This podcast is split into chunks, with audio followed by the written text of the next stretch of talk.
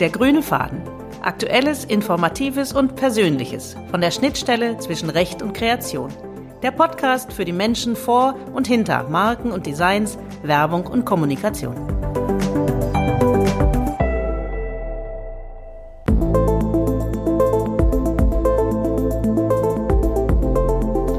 Heute zu Gast Sabine Metzger von der Buchhandelsgruppe Heimann. Lesen, bis die Wimpern vor Müdigkeit leise klimpern. So hat Elias Canetti einmal das Vergnügen beschrieben, sich in gute Bücher zu versenken.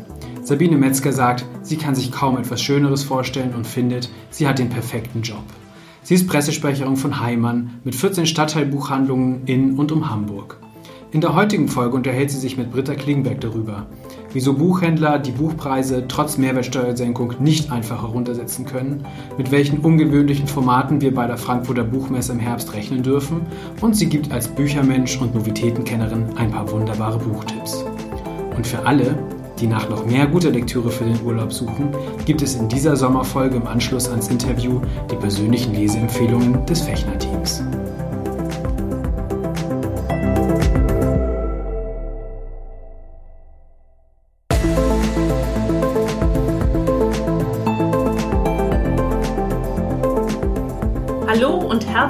Willkommen zur Juli-Folge von Der grüne Faden.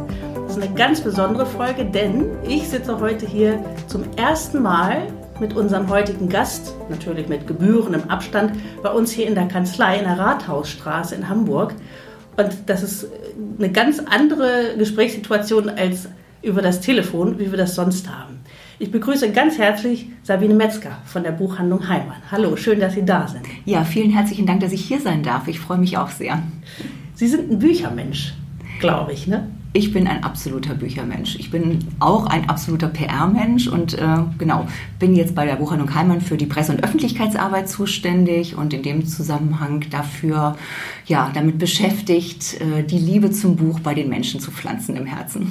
Und die Liebe kommt natürlich von ihrem Herzen selbst wahrscheinlich. Ne? Allerdings, Sie haben mir im Vorgespräch erzählt, das fand ich total spannend, dass Sie schon als Kind in der Leihbücherei äh, mitgearbeitet haben. Ja, genau. Wir hatten so eine kleine, ähm, tatsächlich katholische Bücherei und die hatte dreimal in der Woche auf und jeden Freitagnachmittag bin ich da hingegangen und habe dann die Jugendbuchabteilung äh, geführt und den Leuten erzählt, was sie denn unbedingt lesen müssen. Und später hat mich dann auch unsere Büchereileiterin mit zur Buchmesse genommen und dann durfte ich entscheiden, welche Bücher wir einkaufen und sowas. Also das war Oh, ganz toll. Mhm.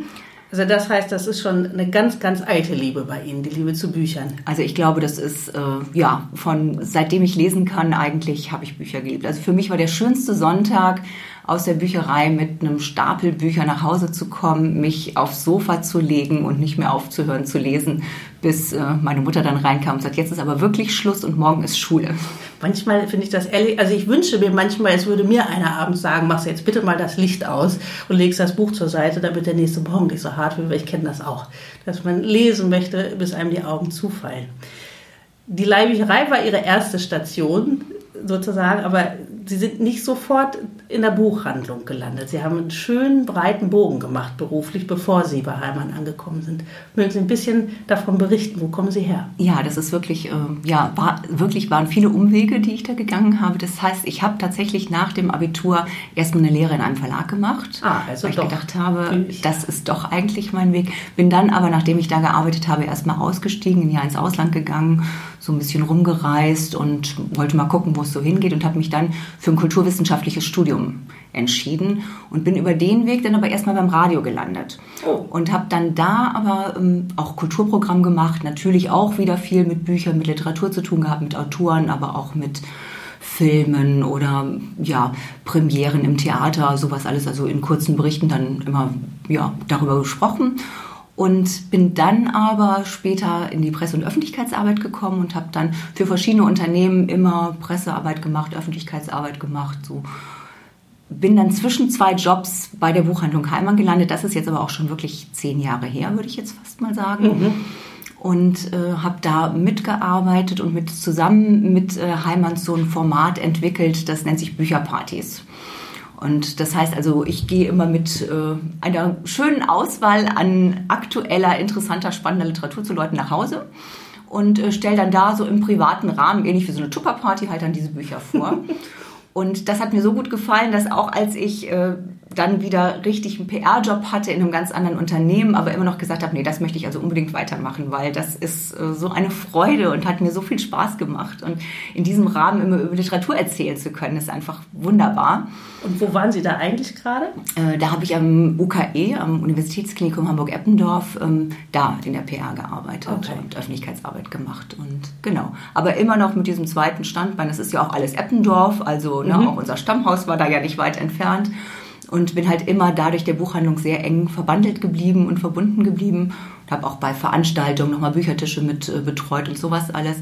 Und dann kam halt irgendwann einmal so die Gelegenheit, dass sie sagen, wir suchen eine Pressesprecherin. Frau Metzger, haben Sie nicht Lust, das zu machen?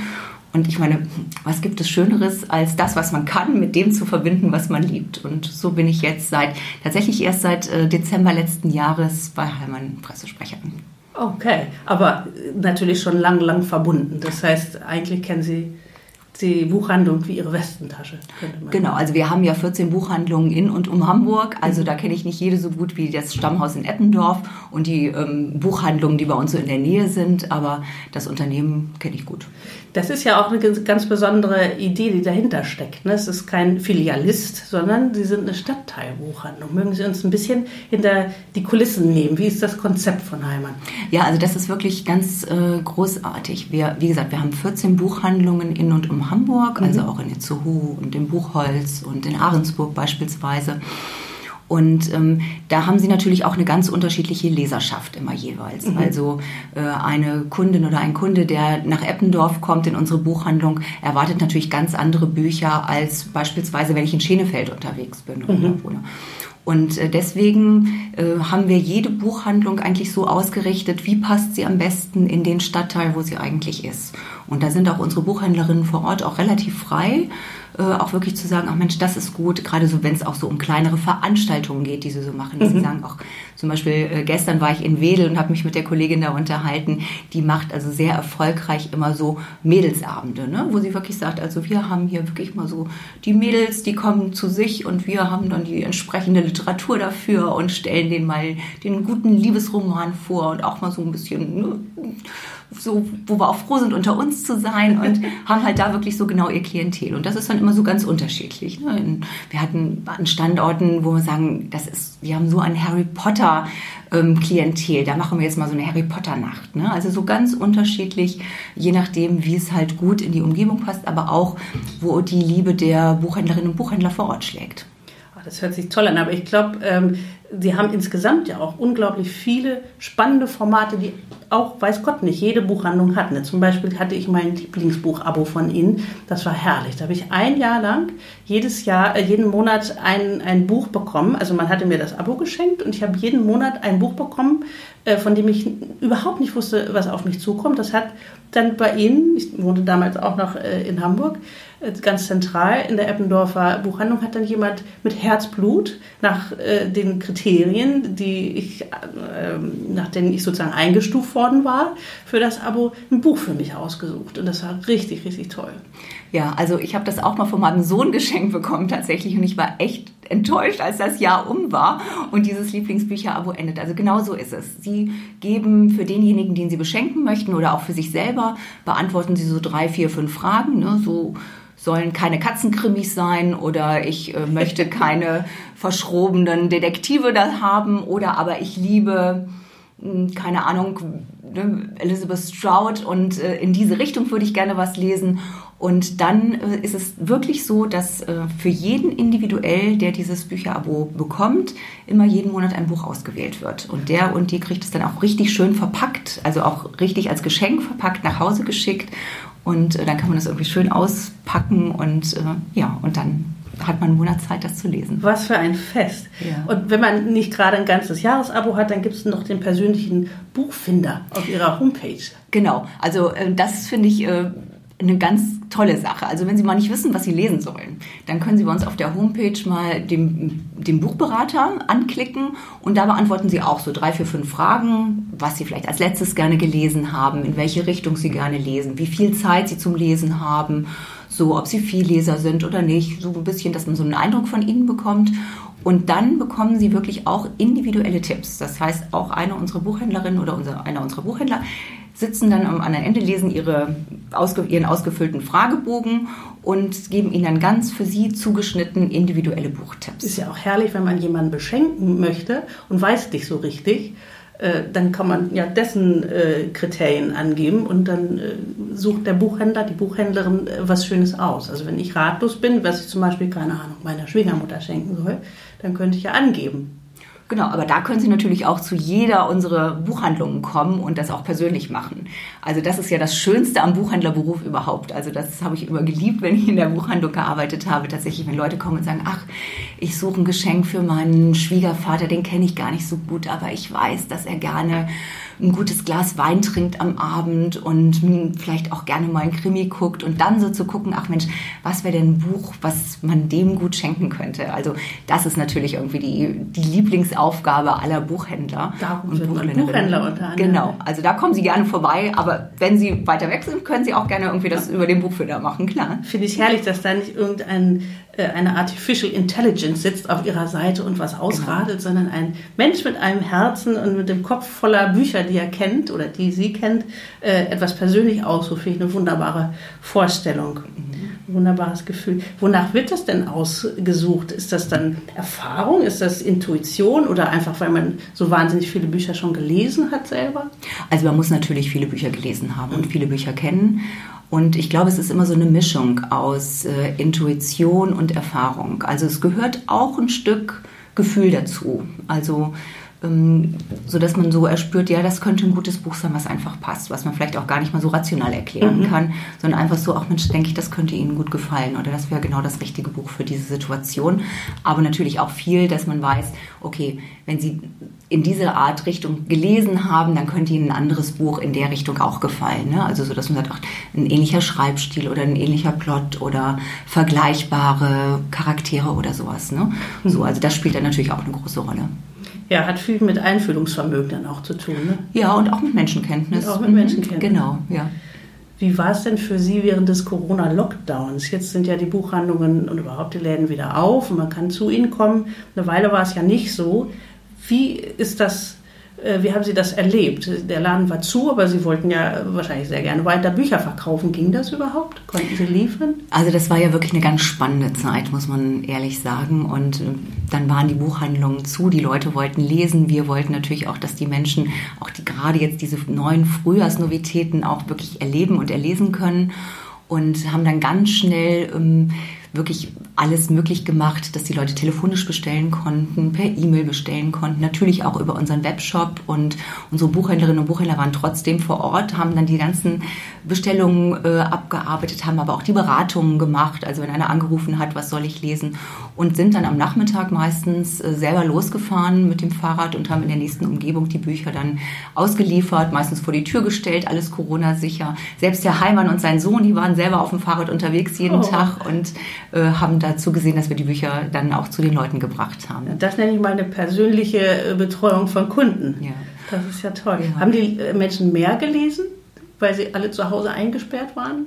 Vor allen Dingen haben sie mal dickere Bücher gelesen. Das fand ich ganz interessant. Also Endlich hatte man mal Zeit. Ne? Genau, man hat nicht gedacht, irgendwie ich verliere den Faden, sondern ich kann mal ein Stückchen äh, auch weiter dranbleiben. Also man darf natürlich nicht unterschätzen, es war schon schwierig, ja auch an Bücher zu kommen. Also so dieses, äh, so dass man so extrem viel mehr gelesen hat in der Zeit, ähm, würde ich jetzt so nicht sagen. Aber ähm, es war auf jeden Fall nicht so, dass man gesagt hat, sie haben gar nicht mehr gelesen. Mhm. Mhm. Also Sie sind ganz gut durch die Phase durchgekommen.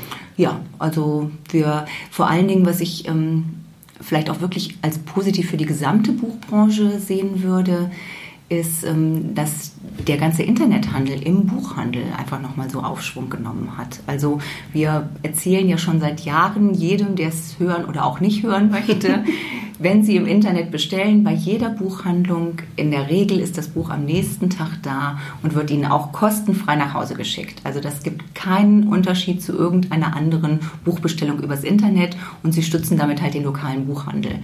Und meistens hat uns das irgendwie keiner glauben wollen. Und jetzt war wirklich die Situation, dass wir gesagt haben, jetzt haben das einfach viele Leute genutzt und haben wirklich diesen Online-Handel im lokalen Buchhandel kennengelernt, lieben gelernt und schätzen gelernt. Und äh, wir merken einfach, dass sich das jetzt viel mehr etabliert hat.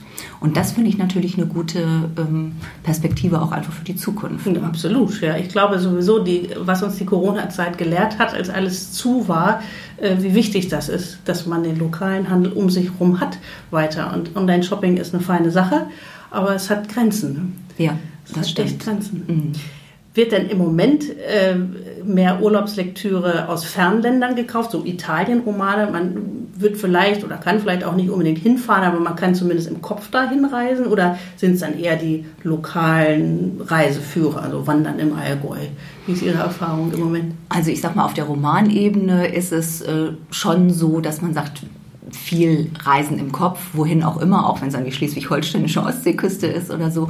Ähm, bei den Reiseführern ist es ja wirklich so, dass, äh, dass es da natürlich, dass die Leute gucken, was kann ich eigentlich vor Ort machen. Ne? Es gibt jetzt auch ganz viele, die so sich für Bücher von Mikroabenteuern beispielsweise interessieren. Was kann ich an kleinen Erlebnissen vor der Haustür mhm. machen? Mhm.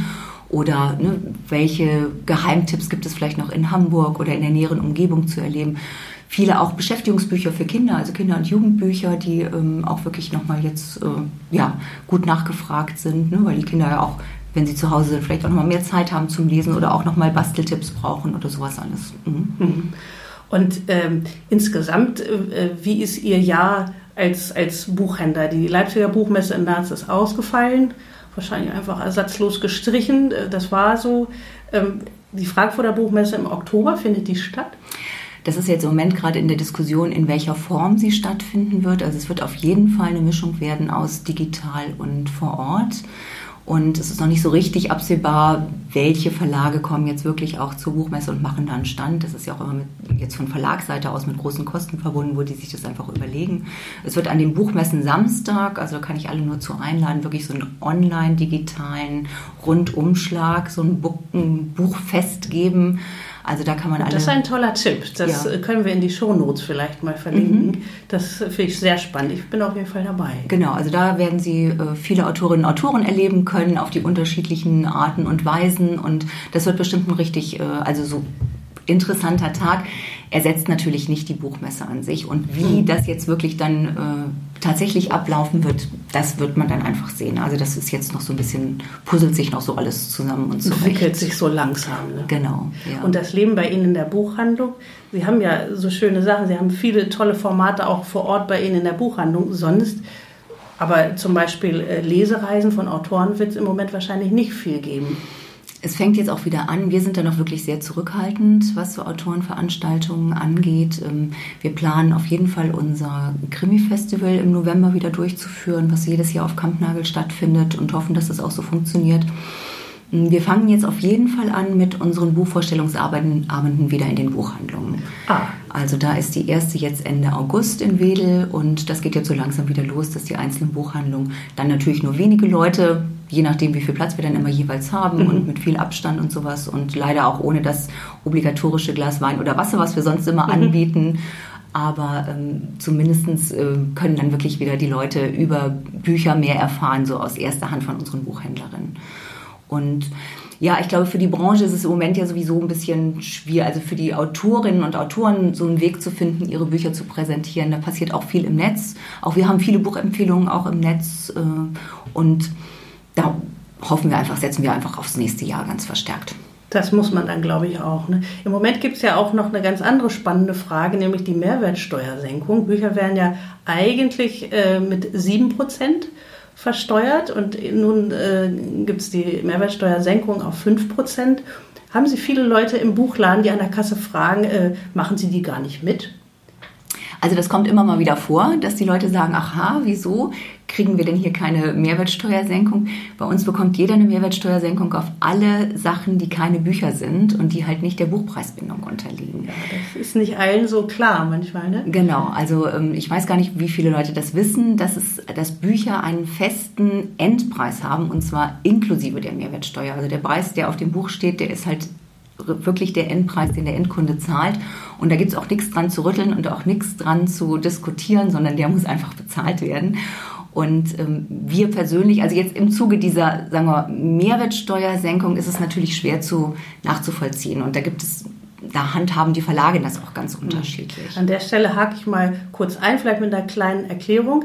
Ähm, das Ganze ähm, rührt daher, dass wir in Deutschland eine Buchpreisbindung haben äh, über das Buchpreisbindungsgesetz.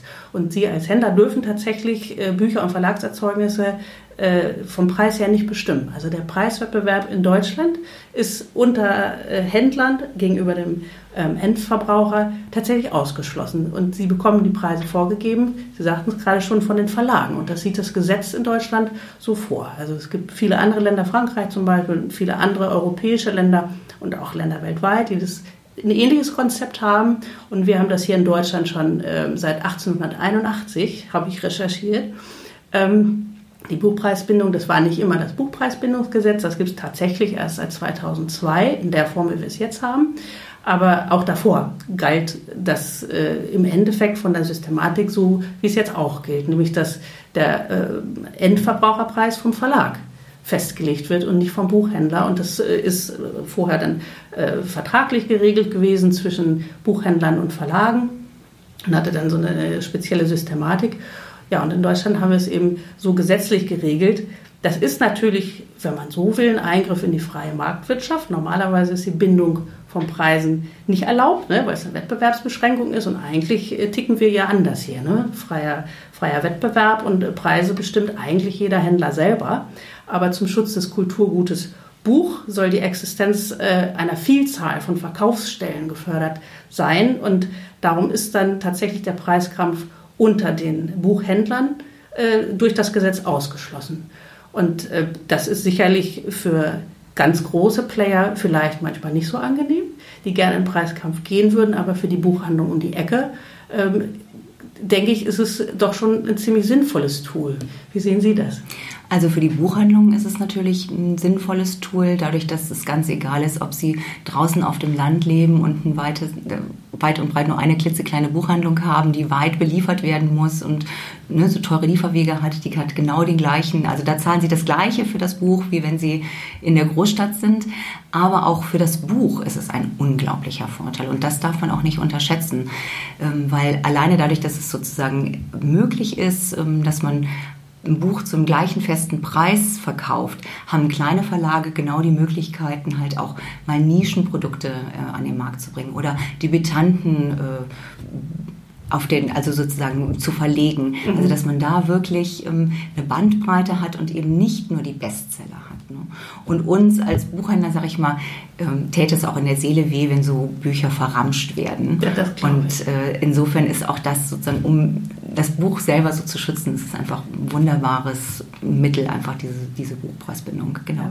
Geht aber auch so weit, dass wir wirklich da auch ganz rigoros sind, beispielsweise was auch Zugaben gibt. Also wir können auch nicht, sagen wir mal, sagen, ach, wenn Sie das Buch hier bei uns kaufen, dann bekommen Sie aber noch ein wunderschönes handsigniertes Lesezahl dazu oder noch irgendwie ein Giveaway dazu oder sowas. Ja, auch halt das nicht, ne? würde schon auch die Buchpreisbindung unterlaufen. Deswegen sind wir da auch äh, sehr rigoros und halten uns daran und auch die ganze Branche ist eigentlich froh, dass es das gibt. Ja, das kann ich gut nachvollziehen. Ich meine, rein theoretisch äh, ist es ja auch so, die Verlage könnten jetzt natürlich in der Theorie durchaus sagen, ja, dann äh, wir machen die mit, die Preisänderung und geben äh, die, die äh, Steuersenkung weiter. Aber das hätte ja einen Rattenschwanz. Wir haben es im Vorgespräch, hatten Sie es mir auch schon einmal kurz erläutert, was das für die Verlage und aber auch für Sie als Buchhändler bedeuten würde. Ja, also ähm, wobei das wirklich ganz unterschiedlich ist von Verlag zu Verlag. Ah, ne? okay. ne? Also es gibt Verlage, die machen das, es gibt Verlage, die versuchen das irgendwie anders auszugleichen. Es ist natürlich ein extremer Aufwand, weil alles umetikettiert werden muss, nur für dieses halbe Jahr. Es gibt aber auch ganz andere Initiativen, äh, zum Beispiel der Monier Verlag, der sagt, wir spenden einfach die ähm, die Mehrwertsteuersenkung und zahlen das in einen Literaturfonds ein und davon werden jetzt Autorenveranstaltungen subventioniert, sodass äh, die Buchhandlungen, die einfach keine Gelegenheit haben, jetzt nochmal teure Autorenhonorare zu zahlen, weil ja auch wenig Leute zu den Lesungen kommen können, kriegen dann einen Zuschuss für eine Lesung, also so, dass es sozusagen dann doch wieder auch dem Endkunden äh, zugutekommt und auch der Branche und vor allen Dingen halt den Autoren, denen ja auch ein Großteil an ja, Einnahmen weggefallen ist, weil das darf man ja auch nicht vergessen. Viele Autorinnen und Autoren leben ja auch von den Lesungen, die sie machen. Ne? Und, ja, und äh, es ist auch die Frage, was würde es als ähm, Endverbraucher schon groß bringen? Also selbst wenn ich ein Vielleser bin und für, ich sage mal, für 100 Euro im Monat Bücher kaufe sonst, ja. was ja schon relativ viel wäre, mhm. da würde ich von Juli bis Dezember gut 11 Euro sparen, mhm. wenn diese Mehrwertsteuersenkung in meinem Portemonnaie sozusagen sich bemerkbar machen würde. Ganz ehrlich, also ich gebe nicht 100 Euro im Monat für Bücher aus, aber das, was ich ausgebe, das ist dann schon in Ordnung, finde ich, wenn es dann sozusagen in dem Kreislauf äh, Autoren, Verlage, Buchhändler bleibt, jedenfalls so von meinem Gefühl ist das dann schon ein ganz ausgewogenes System. Das mit der Stiftung finde ich eine total gute Idee. Das ist wunderschön. Mhm. Also wir hoffen natürlich, dass die, äh, die Leserinnen und Leser da auch Verständnis für haben, dass das einfach bei uns so schwierig ist durch die Buchpreisbindung und dass der Buchhandel vor Ort einfach da keinen Handlungsspielraum hat, weil das ist ja wirklich eine sehr außergewöhnliche Situation und normalerweise entscheidet ja der Händler, gebe ich die Mehrwertsteuer weiter, ja oder nein. Also insofern, da hoffen wir natürlich einfach, dass es sozusagen klar ist, dass, dass wir uns nicht daran bereichern wollen, sondern dass es wirklich einfach sozusagen Tatsache ist. Und wie gesagt, wenn die Leute bei uns irgendwas kaufen, was nicht der Buchpreisbindung unterliegt, dann geben wir auch gerne die Mehrwertsteuer weiter, weil da, so ist es ja auch, auch gedacht. So ist es gedacht, glaube ich, mhm. ja, das stimmt wohl. Jetzt haben wir viel über Bücher geredet und mich würde sehr interessieren, was eigentlich Ihr Lieblingsbuch ist. Ja, ich habe Ihnen mein Lieblingsbuch mal mitgebracht. Ah. Das ist im Moment Benjamin Meyers Offene See. Eine wunderschöne Geschichte spielt im England des Nachkriegs, ähm, der Nachkriegszeit 1946.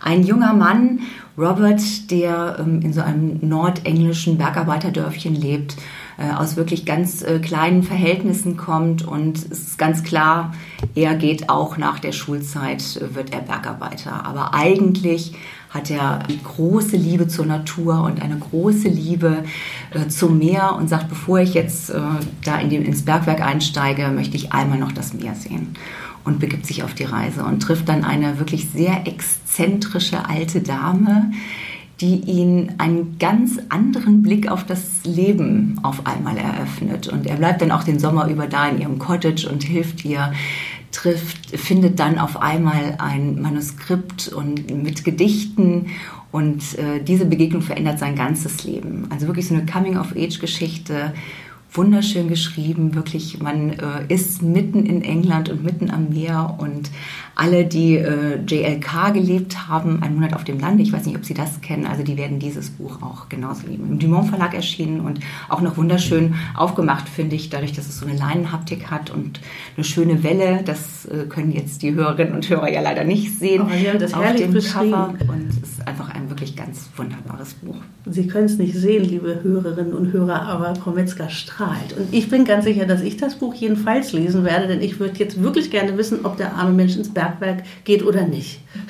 Ja, dafür müssen Sie es lesen, das das wäre ich nicht. Aber Sie haben da noch was liegen. Genau, ich habe noch ein anderes Buch mitgebracht. Ähm, Jasmin Schreiber, Mariannengraben. Im ersten Moment denkt man, oh, das ist aber eine ganz tragische Geschichte. Eine junge Frau, Paula, ähm, fühlt sich schuldig an dem Tod ihres kleinen Bruders, weil der ist gestorben, als er schwimmen war und sie war nicht mit den Eltern in Ferien gefahren, sondern zu Hause geblieben und hat halt demzufolge nicht auf ihn aufpassen können, stürzt sich so in ganz, das stürzt sie so in ganz tiefe Depressionen. Und sie kann auch überhaupt nicht zum Grab von ihrem Bruder gehen, bis sie eines Tages sagt, so heute Nacht, keiner sieht mich, ich steige über die Friedhofsmauer und gucke mir jetzt mal so dieses Grab von meinem, äh, von meinem Bruder an, bereite das minutiös vor, weil sie jetzt zum ersten Mal wieder das Haus verlassen muss und so. Und bei diesem nächtlichen Ausflug auf den Friedhof trifft sie einen alten Mann, der da am Graben ist und nämlich die Urne seiner Frau ausgräbt. Ja die nämlich eigentlich gar nicht auf diesem Friedhof begraben werden möchte, sondern sich immer gewünscht hat, ihre Asche möchte doch bitte in Südtirol verstreut werden. Und äh, dann macht er das, möchte er heimlich still und leise halt diese Urne klauen, mit ihr nach Südtirol fahren und sie dann dort äh, verstreuen. Und Paula beschließt kurzerhand, äh, obwohl sie jetzt eigentlich überhaupt gar keinen Kontakt mehr zu Menschen hatten, ich begleite sie. Und so machen sich die beiden also auf den Weg nach Südtirol in, mit einem alten Hund und mit einem klapprigen Wohnmobil. Und das ist eine wirklich todtraurige Geschichte, die aber so mit Herz, Humor und Liebe erzählt ist, dass sie unglaublich lesenswert ist. Und man kann nur sagen, alles wird gut. Ach, das, da bin ich erleichtert. Dann würde ich das, glaube ich, auch mit in Urlaub nehmen. Hört sich toll an. Da, jetzt kommt noch eins. Das hat einen unglaublich schicken blauen Einband. Genau. Zwei Wochen im Juni. Das ist wirklich mal ein richtig schönes äh, Sommerbuch für die Hängematte, für den Sonntag am Strand oder für den Sonntag auf dem Balkon, wo auch immer Sie den verbringen. Ähm, zwei Schwestern müssen das Haus ihrer Mutter ausräumen, die verstorben ist, an, Schleswig-Holstein, an der schleswig-holsteinischen Ostseeküste und ähm, finden da ganz viele Erinnerungen halt an ihre Kindheit, an ihre Jugend, ähm, erfahren auch viel über ihre Mutter und über ihre Eltern, was ihnen vorher gar nicht so bewusst geworden ist, erleben nochmal sozusagen ihre Kindheit durch, ähm, es geht aber auch diese Geschwisterbeziehung wird nochmal so äh, beleuchtet genau, was haben die eigentlich so für einen Umgang miteinander? Und Beide lernen sehr viel auch über ihr eigenes Leben, dadurch, dass sie sich mit der Vergangenheit auseinandersetzen und das ist einfach sehr schön, sehr unterhaltsam, aber äh, nicht zu platt geschrieben, wirklich großartige Urlaubslektüre für alle, wo auch immer sie ihren Urlaub verbringen. Das ist das Buch der Wahl dafür. Also mich haben Sie auf jeden Fall, weil ich habe ab nächste Woche Urlaub. Okay. Ich arbeite in Hamburg. Dann nehmen Sie das gleich mit und lesen Sie das. Dankeschön. Und ich lebe aber in äh, Schleswig-Holstein. Also da steht mein Name drauf. Toll. Ja, wunderbar. Und dann ist es auch noch so hübsch.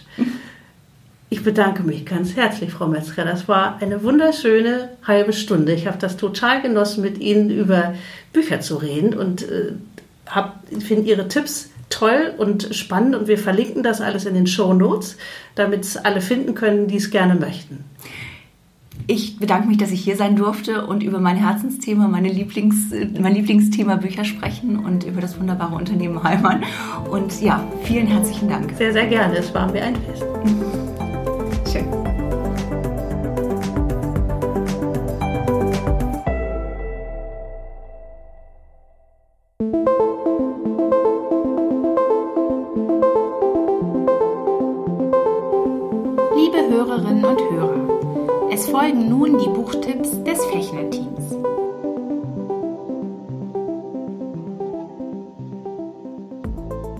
Mein Name ist Christina Elgeti und da ich gerne ein Sachbuch und einen Roman parallel lese, möchte ich Ihnen gleich zwei Bücher ans Herz legen. Aktuell lese ich Im Grunde gut, eine neue Geschichte der Menschheit von Rüdger Bregmann.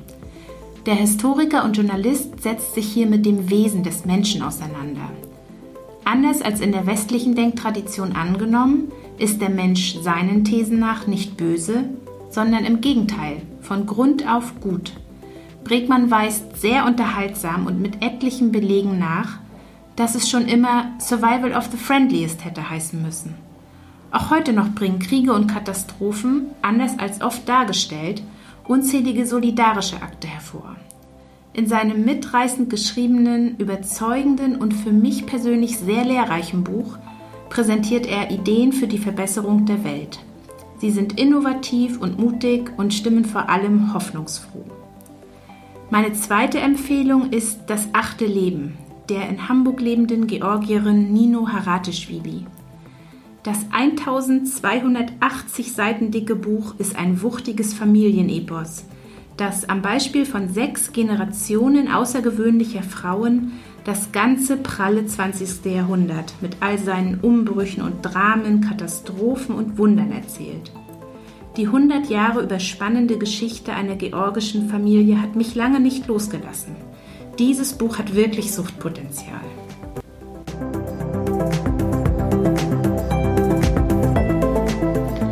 Hallo, ich bin Bianca Schuke, langjährige Assistentin von Herrn Fechner. Mein Tipp für euch für eine tolle Urlaubslektüre ist das Buch Der Junge, der Träume schenkte von Luca di Fulvio. Hierin geht es um den jungen Natale, der mit seiner Mutter Anfang des 20. Jahrhunderts mit einem Frachter von Italien nach Amerika auswandert. Natale und seine Mutter leben in der von Gangs geprägten Lower East Side von New York. Durch seine besondere und sehr charismatische Art, Menschen zu verzaubern, nimmt Natale den Leser mit auf eine sehr anschauliche Reise in das Amerika der 20er Jahre. Viel Spaß beim Inhalieren. Hörerinnen und Hörer. Mein Name ist Jan Cornels und wenn Sie im Urlaub gerne lesen, wie ich irgendwie aber nicht immer die Zeit finden, entspannt in einem dicken Wälzer zu schmökern, dann habe ich jetzt eine Empfehlung für Sie. Entscheidend ist einfach von Philipp Meissner, ist ein kleines Sachbuch mit großer Wirkung. Philipp Meissner erklärt darin, wie man gute Entscheidungen trifft, auch in schwierigen Situationen. Für viele von uns ist das vielleicht gerade aktuell sehr nützlich und deshalb dieses Buch auch für den kleinen Sommerurlaub sehr empfehlenswert. Ich hoffe, Sie haben viel Freude damit.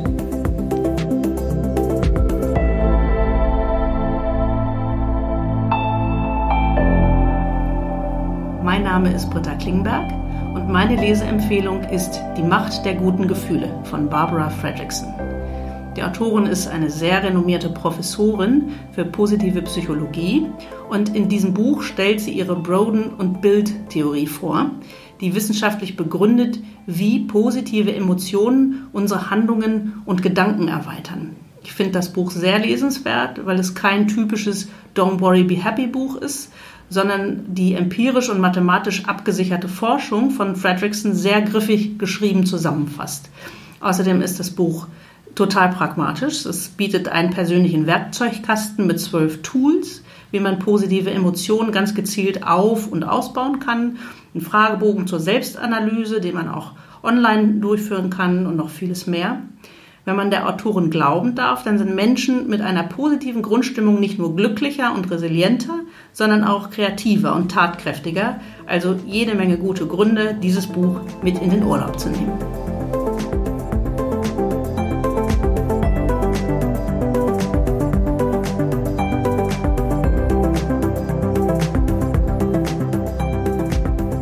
Ich bin Beate Lorenzen und weil ich mich nicht für einen Buchtipp entscheiden konnte, kommen hier gleich drei. Mein erster Tipp lautet Hello World.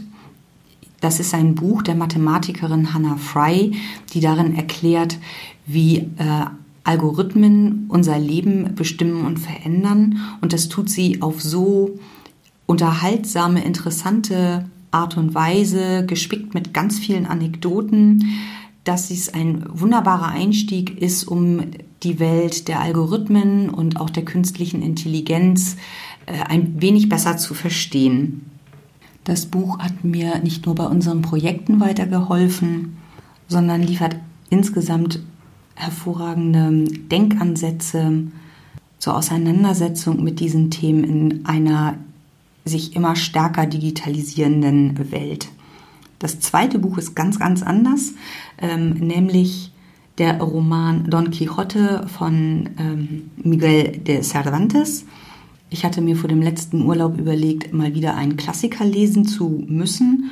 Und ähm, müssen meine ich da auch ganz, äh, ganz ehrlich so, weil ähm, ich das Gefühl hatte, dass da vielleicht ein gutes Stück Arbeit auf mich zukommen würde. Und dann lag ich am äh, Strand in Spanien und fand mich glänzend unterhalten. Es ist wirklich ein ganz großartiges Buch, das sehr viel kurzweiliger ist, als ich es für möglich gehalten habe und einen dabei aber sehr intelligent unterhält.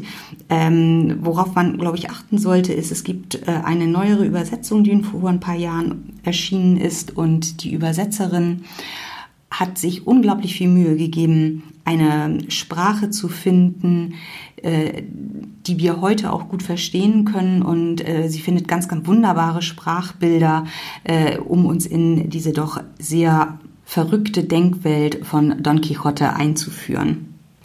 Und das dritte Buch liegt noch ungelesen bei mir und eignet sich, glaube ich, auch nicht für den nächsten Strandurlaub. Dazu ist nämlich viel zu schade. Es ist ein ganz wunderbar gestalteter Bildband ähm, über das Leben von Charlotte Perriand. Und wenn Ihnen und euch der Name nichts sagt, das ging mir auch so und ist eigentlich unglaublich, denn äh, wir kennen alle die berühmte Chaiselon, von der wir glauben, dass sie von Le Corbusier war ist sie aber nicht. Äh, die ist tatsächlich äh, entworfen worden von Charlotte Perriand, wie auch viele andere sehr bekannte und wunderbare Designs. Also äh, sie war eine, eine Design-Ikone und ich bin sehr gespannt, diese Biografie zu ihr zu lesen.